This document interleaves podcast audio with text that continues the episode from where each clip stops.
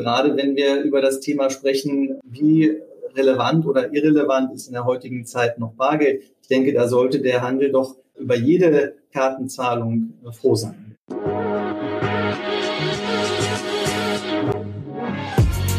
Payment and Banking, der Podcast aus der Mitte der Fin, Tech und Payment Branche.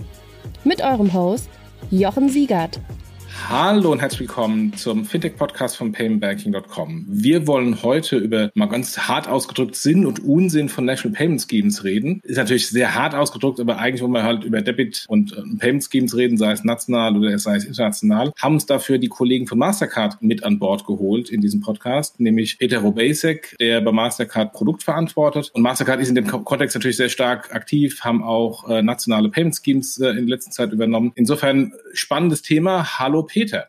Hallo Jochen, vielen Dank für die Einladung. Ich freue mich sehr, dass ich da sein darf. Der erste Eindruck zählt, auch bei ihren Kunden. Deshalb hat die Solaris Bank Bankident entwickelt. Das schnelle, sichere und komplett digitale KYC-Verfahren. Keine Warteschleifen, keine Öffnungszeiten.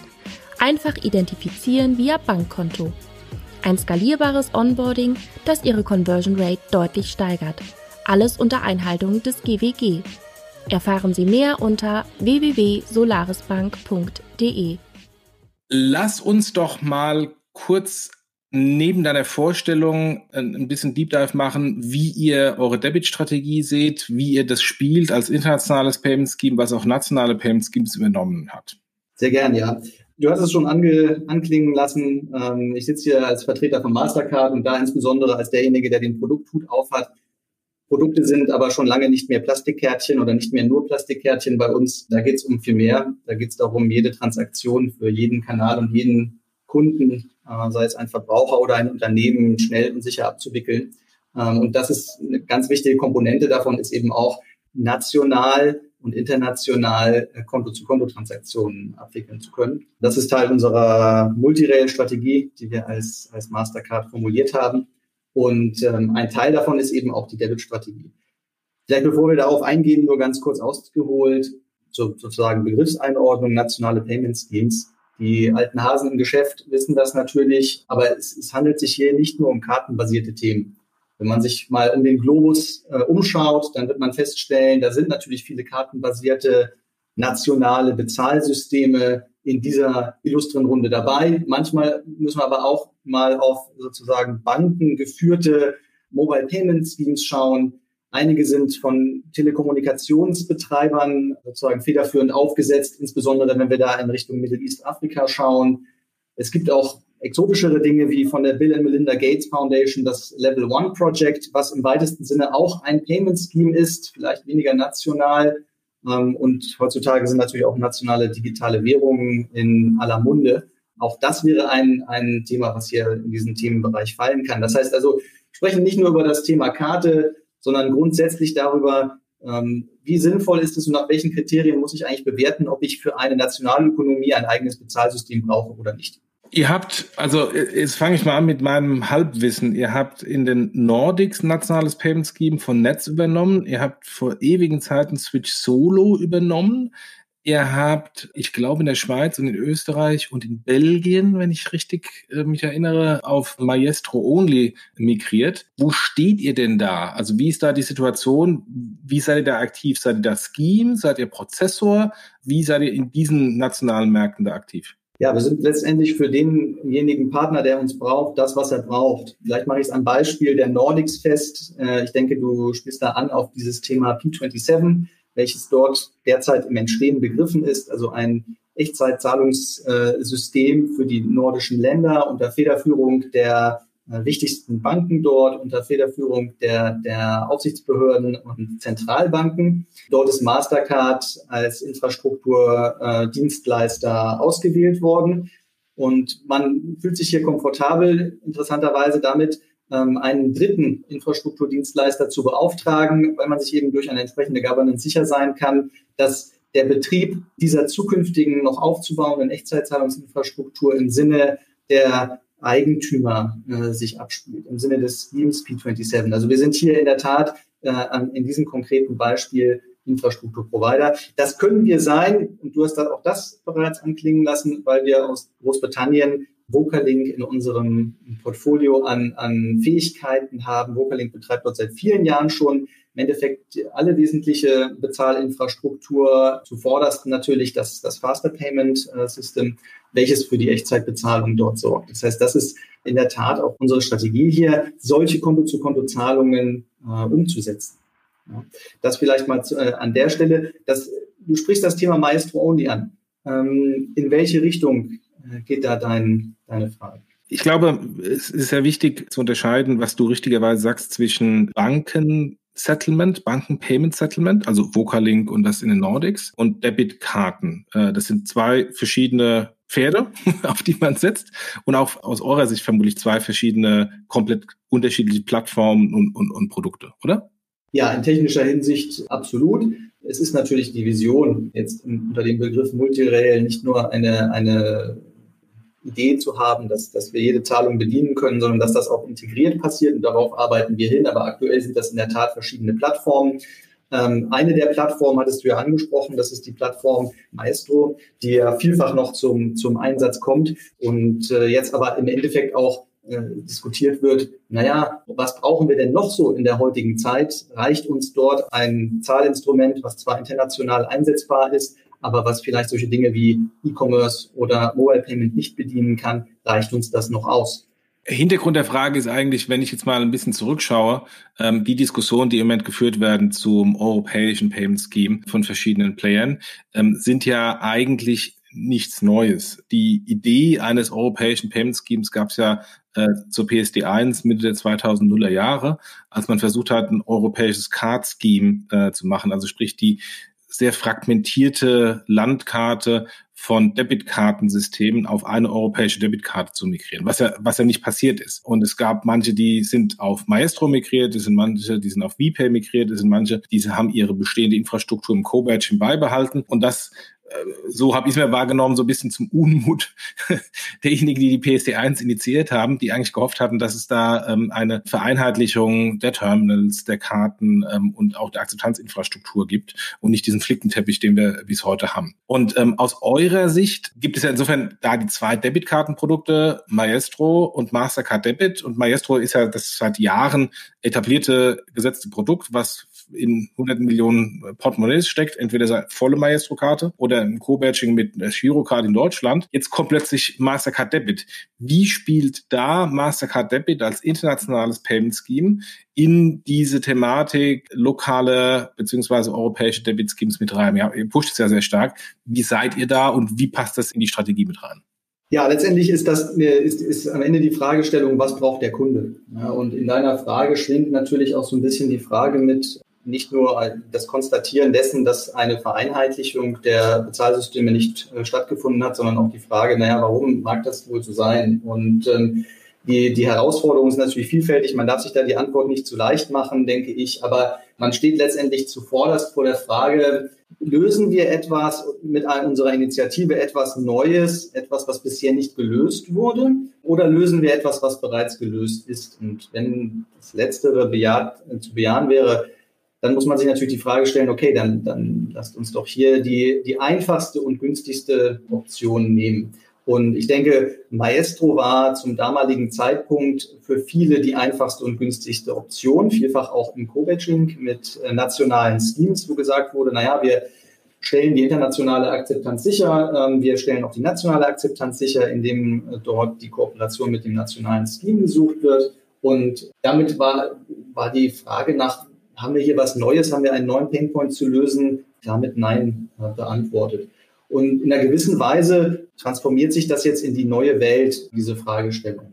Und die neue Welt ist eben eine Welt, wo jeder Zahlungsdienstleister, jedes kontoführende Institut letztendlich die Aufgabe dafür hat, Sorge zu tragen, dass jeder ihrer Kunden in der Lage ist, alle Use Cases zu bedienen. Das heißt also, nicht nur national, sondern auch international, sondern auch im E-Commerce und auch mit Mo Mobile Payment zu bezahlen. Und zwar per Standard. Das, das kann kein Produkt sein, welches nur einer exklusiven kleinen Kundengruppe vorbehalten wird. Und damit ist das gar nicht so sehr, dass, dass, dass sozusagen die, die Mastercard-Logik jetzt zu sagen, die Mastercard Debit ist hier, ist hier ein, ein wichtiges Produkt, sondern es ist die Erfordernis unserer Zeit, wo wir verstärkt wahrnehmen, auch aus Seiten der, der kartenherausgebenden Institute, dass es das ist, was nachgefragt wird.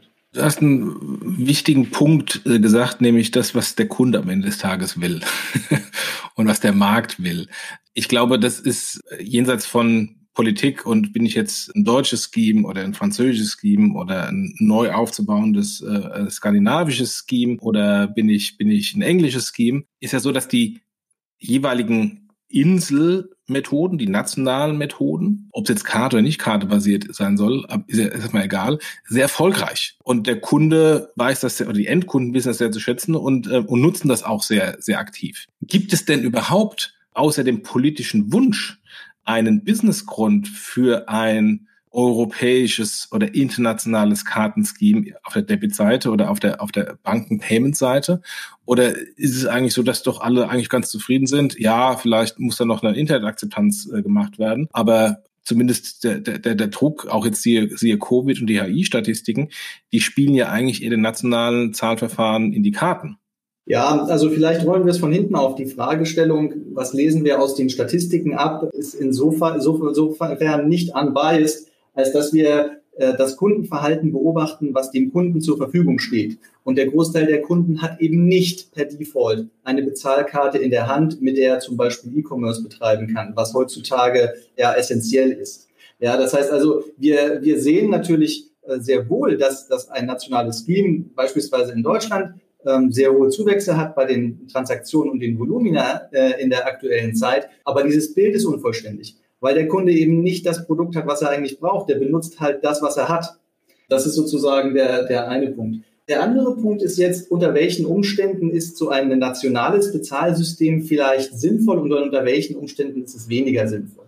Wenn wir uns jetzt den sozusagen weltumspannend, das grenzt sich gar nicht auf Deutschland oder auf Europa ein, wenn wir uns hier bestimmte ähm, Grundstrukturen von nationalen Bezahlsystemen anschauen, dann stellen wir ein paar Dinge fest. Ähm, einige sind bei allen gleich. Und zwar die Tatsache, dass es ein typischerweise sehr teures Unterfangen ist im Aufbau.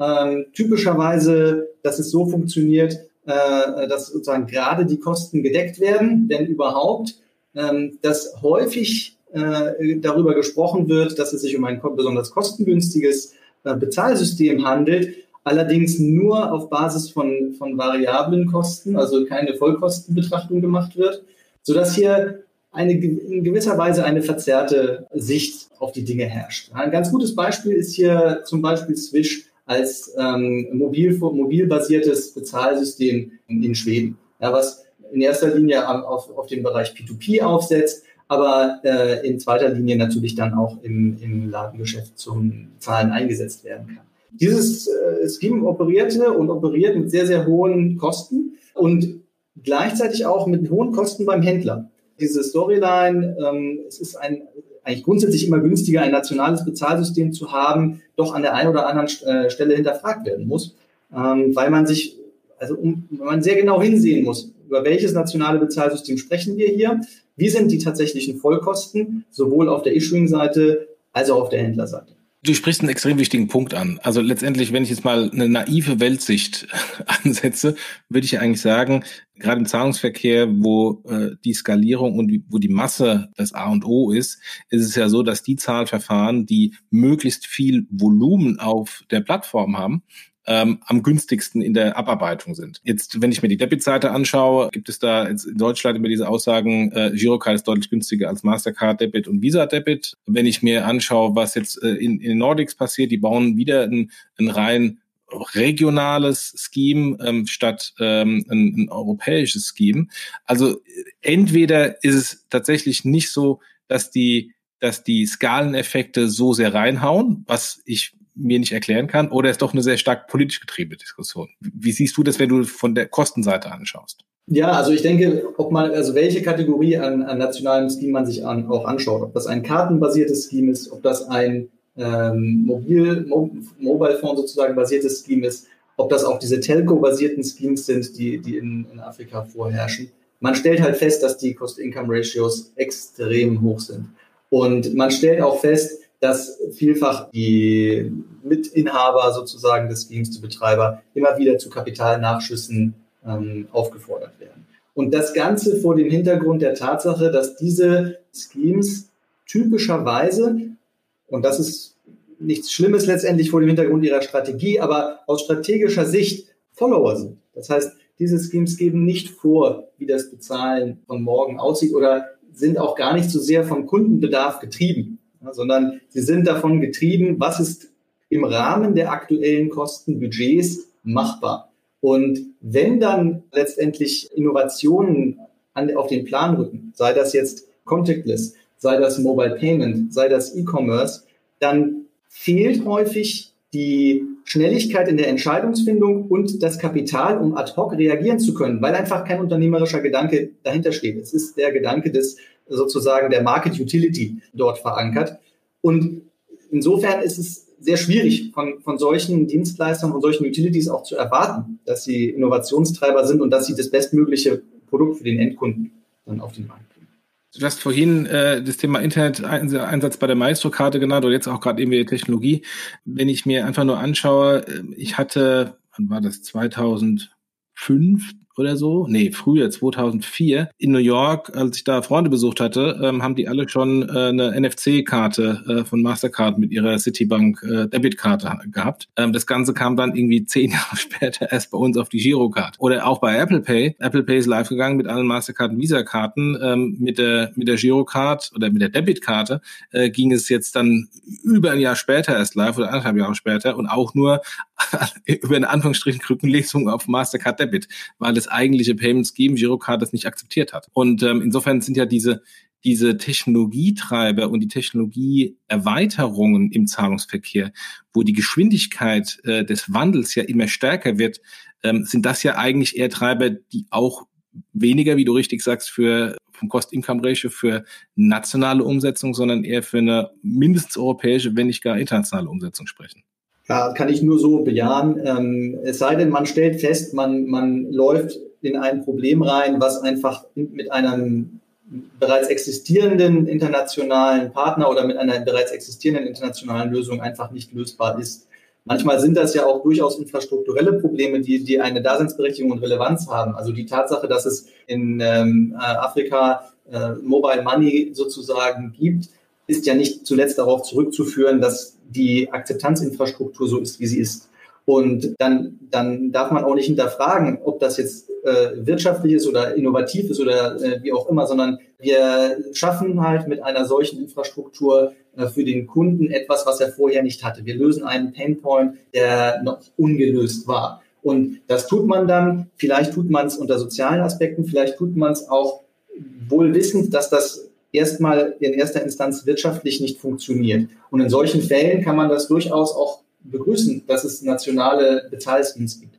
Aber so eine Logik greift eben nicht überall und, und gerade nicht in unserem Teil der Welt, sodass ich da nur, nur beipflichten kann. In der Tat ist es so, dass äh, wenn ich das innovativste und das, das für den Endkonsumenten beste Bezahlprodukt haben will, dann äh, braucht es den Innovationstreiber. Und der Innovationstreiber sind eben äh, große Marktteilnehmer. Das können Schemes sein, das sind aber natürlich auch auf der Issuing-Seite äh, diejenigen, die die Kundenbeziehung halten.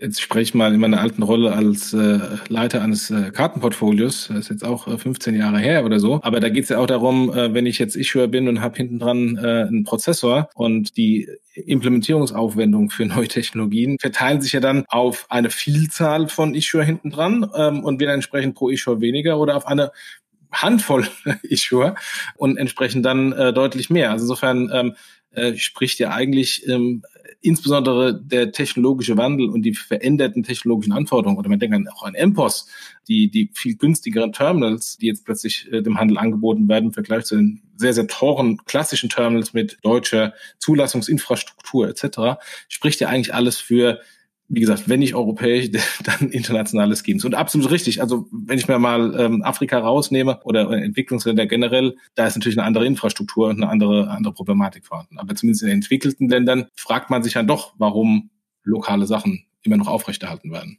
Ja, und wir kreisen hier ja so ein bisschen über eine Frage, die du vor, vor einer Weile gestellt hattest. Ist das eigentlich überhaupt sinnvoll und ist das in erster Linie oder ist das in erster Linie ähm, äh, politisch getrieben? Ich denke, wir nähern uns so ein bisschen dem Konsens, dass das wohl äh, Letzteres ist, ähm, dass man eben sagt, naja, äh, ich, ich weiß schon, dass das für mich vielleicht wirtschaftlich und auch innovationstechnisch nicht die, nicht die beste Lösung ist, aber ich habe eine gewisse mir selbst auferlegte Verpflichtung, die ich hier honorieren möchte. Nun kann ich jetzt in, in Zeiten, als Vertreter auch vor allem von, von einem internationalen Kartenscheme, in Zeiten von äh, Niedrigzins und allerlei Regulierung, die auch auf der Provisionserträge-Seite von, von äh, Banken äh, wirkt, äh, kann ich mir jetzt nicht anmaßen zu sagen, was da richtig oder falsch ist. Aber man muss sich halt schon sehr wohl überlegen, ob jetzt ein solches ähm, Commitment, welches man sich selbst auferlegt hat, zu einem nationalen äh, Dienstleister immer und um jeden Preis aufrechtzuerhalten ist. Warum sagt dann der Handel, dass die nationalen Schemes deutlich günstiger sind? Kann der Handel nicht rechnen oder ist das tatsächlich so? Ja gut, das kommt natürlich auf das jeweilige nationale Scheme an und teilweise ja auch auf den Händler, weil der ja sehr wohl auch mit den äh, Kartenherausgebern gerade in nationalem Umfang dann bilaterale Abmachungen hat, die die P&L dann entsprechend ähm, beeinflussen. Ja, und ähm, jetzt will ich gar keine abschließende Einschätzung darüber treffen, wie jetzt der Händler das zu sehen hat. Und klar, wenn man bestimmten ähm, Marktteilnehmern oder Vertretern äh, vertraut, die sozusagen den Handel meinen, da zu vertreten, dann wird man auch zu hören bekommen, ja, das ist unbedingt äh, wichtig, weil günstiger nationale Schemes zu unterstützen. Ich meine, äh, ich würde es mal so sagen, wenn ich mir ein Produkt von der Stange kaufe, dann wird das günstig sein. Das wird aber kein Produkt sein, was bestimmte Dinge kann, die ich vielleicht für, für wichtig erachte. Und da sind wir wieder bei dem Thema Innovation. Wer Innovation möchte, und zwar getrieben von der Seite der Issuer und auch der Seite der, der Karten-Scheme-Betreiber, der muss natürlich einen Business Case auch zulassen äh, in diesem Ökosystem. Und ich denke, am Ende des Tages ist das auch im Sinne des Handels. Also gerade wenn wir über das Thema sprechen, ähm, wie relevant oder irrelevant ist in der heutigen Zeit noch Bargeld. Ich denke, da sollte der Handel doch äh, über jede Kartenzahlung äh, froh sein. Vor allem im Kontext Covid, genau, ja. du hast vorhin das Scheme in Skandinavien angesprochen. Es gibt noch die andere Entwicklung von EPI, die ja versuchen, ein europäisches Payment Scheme europäisches Debit Scheme, das weiß man irgendwie noch gar nicht, ist überhaupt auf Karteninfrastruktur oder auf Kontoinfrastruktur zu entwickeln. Ist das aus eurer Sicht Konkurrenz, was da passiert, äh, getrieben von den Banken und Havas Bankdienstleistern? Ist das Partnerschaft, weil ihr hinten dran genauso äh, ein Prozessor sein könnt wie, wie in den Nordics? Wie, wie seht ihr das? Ja, es ist immer eine Frage äh, oder die, die Antwort äh, hängt davon ab, wen man fragt. Ich denke, wenn man die Einlassungen der Vertreter der, der sozusagen Seite von EPI ähm, verfolgt, dann gibt es überhaupt gar keine Frage, ob das jetzt eine Konkurrenz zu internationalen Schemes ist oder nicht. Das ist so gedacht und so gewünscht. Auf der anderen Seite muss man natürlich auch beachten, dass wir immer ähm, angeboten haben, hier auch folgend der Tradition, in der wir ja in vielen Ländern über Co-Badging oder auch anderweitig mit nationalen Schemes zusammenarbeiten. Wir haben immer angeboten, hier ähm, Partner zu sein für die Lösung von technologischen Herausforderungen, die bereits gelöst sind. Es kommt hier immer wieder zurück auf denselben Punkt. Wie schwierig ist es wirklich, die, die Autonomie da zu gewährleisten? Kann man sich vielleicht äh, doch ein Governance-Modell vorstellen, wo effektiv an einen Drittdienstleister bestimmte Infrastruktur oder Services ausgelagert werden, wo man ein Governance-Modell hat, welches einem den Komfort gibt, zu wissen, äh, dass man volle Kontrolle darüber hat, was hier passiert. Das heißt, man wird seinen nationalökonomischen oder regionalökonomischen Interessen gerecht und kann gleichzeitig viel Geld einsparen, weil man nicht etwas baut, was es woanders schon effizienter gibt. Ich denke mal, wenn wir jetzt jüngst in der Börsenzeitung lesen durften, fünf bis sieben Milliarden Investitionen für den Aussatz von EPI. Ähm, und das inkludiert noch nicht allem Anschein nach die Synchronisierung der nationalen Bezahlsysteme und der lokalen Infrastrukturen, dann ist das eine sehr, sehr große Zahl, auch vor dem Hintergrund der überschaubaren Anzahl an Gründungsmitgliedern. Ich denke, es ist in der heutigen Zeit äh, eine Frage der Wirtschaftlichkeit, die man sich da beantworten muss. Gut, jetzt weiß ich nicht, in welche Richtung es äh, geht, ob es eine Karteninfrastruktur gibt oder eine, eine Kontoinfrastruktur. Aber am Ende des Tages, wenn ich mir heute meine, meine Hauptzahlkarte, meine Debitkarte anschaue, da habe ich da entweder ein Logo von euch oder eurem Wettbewerber, ähm, um ähm, in USA und in Asien äh, bezahlen zu können. Wäre das für euch eine Option, zumindest so in der guten alten Tradition? Es gab ja früher mal äh, Europay International, was ja ähm, letztendlich mehr oder weniger das gleiche ist, was jetzt auch EPI ist, also eine europäische Bankenorganisation, die die Eurocard rausgebracht hat und dann lag dann noch das Mastercard-Logo oben drüber für die internationale Akzeptanz. Könnt ihr euch da auch äh, eine Kooperation vorstellen? Ja, wie erwähnt, wir haben ja eine lange Tradition der, der Kooperation auch mit nationalen äh, Schemes und das können sicherlich auch regionale Schemes sein. Ich denke, für eine Initiative wie EPI führt kein Weg daran vorbei, ähm, so eine Kooperation zu suchen. Denn letztendlich will man eine Bezahlinfrastruktur schaffen, die der Konsument am Ende auch nutzt. Und wenn man die großen Herausforderungen, die da sind, ähm, Akzeptanz, das Issuing, die Verarbeitung dieser Zahlungen und nicht zuletzt eben die, Akzept die Adoption durch den Nutzer. Äh, wenn man sich dieser Herausforderungen bemächtigen will, dann braucht man ein Bezahlinstrument, was alles bedient, national, international, in allen Kanälen. Und, das äh, denke ich, da braucht es einfach einen Partner. Ja, alleine, wenn man mal äh, Sicht des Kunden äh, sich nochmal vergegenwärtigt. Du hast vorhin gesagt, ein, ein Zahlverfahren, was in irgendeiner Weise auf, auf Augenhöhe ist oder den Status quo beinhaltet. Es gibt da diesen, diesen Fall von meinem Payment Banking Kollegen Mike Klotz, äh, dessen Mutter in Ägypten war und mit ihrer Debitkarte nach Ägypten ins Hotel gefahren ist, da wohl mehrmals und dann plötzlich aber von ihrer lokalen Bank eine neue Debitkarte bekommen hat und dann äh, vor Ort stand und nicht mehr einkaufen konnte, ähm, weil plötzlich da eines dieser Logos, äh, was ja der Endkunde äh, sehr wenig versteht, sondern er weiß, ich habe da eine Karte und da gehe ich an ein Terminal und da kann ich bezahlen. Das hat ja bislang nicht mehr funktioniert. Eben das nicht mehr funktionierte. Wenn man wirklich äh, erstmal holistisch das überlegt und den Kunden den Anspruch hat, das zu liefern, was sie heute schon bekannt sind oder gewohnt sind, ohne irgendwie Abstriche zu machen, weil es macht ja keinen Sinn, ein neues Produkt einzuführen, was dann massive Abstriche hat, dann ist es auf jeden Fall eine Diskussion, die früher oder später geführt werden muss. Ja, und ich denke, da hat auch der, der Regulator oder eine Aufsichtsbehörde ähm, bei allem überstaatlichen und übereinzelwirtschaftlichen Interesse, was da vertreten wird, und das, das müssen alle natürlich respektieren, aber auch in einer gewissen Weise eine Verpflichtung meiner Meinung nach gegenüber allen Seiten des Bezahlökosystems. Und das sind nicht nur die Händler und, und die Konsumenten, das sind auch die kartenherausgebenden Institute. Ähm, ich denke, es gilt da einfach eine richtige Balance dazwischen zu finden, was an Investitionen und Änderungen dort abverlangt wird für, für eine nationale oder lokale Lösung und einer der größten Investitionsbedarfe rekrutiert sich ja typischerweise darin, dem Kunden zu erklären, dass jetzt etwas anders ist oder dass er etwas nicht mehr kann, was er vorher konnte. In diese Falle sollte man da nicht tappen. Und vor allem ihm dann zu, zu erklären, dass er jetzt was nicht mehr kann, was er vorher konnte, das ist natürlich dann äh, eine Herkulesaufgabe. Aber sag mal, mal ein bisschen nach vorne geschaut äh, und unabhängig von den aktuellen politischen Diskussionen ähm, über ähm, nationale oder europäische Payment Schemes ähm, und die verschiedenen Ausprägungen, da gibt es ja noch die, die andere Diskussion rund um den ähm, äh, digitalen Euro, die ja nochmal separater Diskussion wert ist.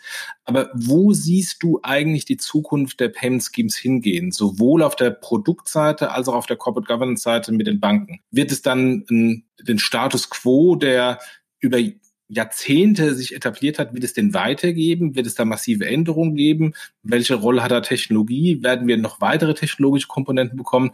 Wie siehst du quasi den Ausblick ähm, äh, im Payment und der Payment Schemes?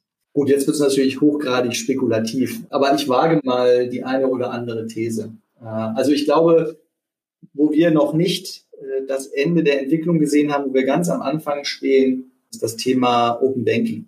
Hier sind wir von dem Gedanken einer Scheme-Logik, die nicht nur Transaktionen kennt, die ähm, sozusagen in einem Happy Flow äh, ohne Leistungsstörungen ab, äh, anfallen, äh, sind wir noch nicht sozusagen den vollen Weg gegangen in eine Logik, wo sämtliche Transaktionsarten auch mit Unhappy Flows auch mit Leistungsstörungen abgewickelt werden können. Und hier braucht es so etwas wie eine, eine Scheme-Logik. Das fehlt noch. Und, und das gilt es zu entwickeln. Und ich denke, in die Richtung wird es auch gehen. Gerade jetzt in Europa, wo das Thema Open Banking ja durchaus regulatorisch getrieben ist, sollte das, das da der nächste Entwicklungsschritt sein. Das wäre sozusagen die Prognose, die ich da an der Stelle wagen möchte. Es fällt mir sehr schwer, dann auf der anderen Seite darüber zu philosophieren, ähm, was passiert jetzt mit den nationalen Bezahlschemes. Auf der einen Seite muss man ja sehen, dass wenn wir aus der Vergangenheit lernen, dann kommt ein großer Absprung und die Landung ist dann irgendwie doch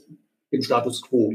Rund um die europäischen Bemühungen aktuell nicht involviert bin. Nur was von außen betrachtet weiterhin zu gelten scheint, sind die Herausforderungen der Governance, der ähm, Innovation, der Ökonomie, die schon immer diesem Thema angehaftet haben und von denen wir viele sozusagen heute auch schon besprochen haben. Das heißt, es wird gelten, hier diese Herausforderungen besser anders zu lösen, als man das bisher versucht hat.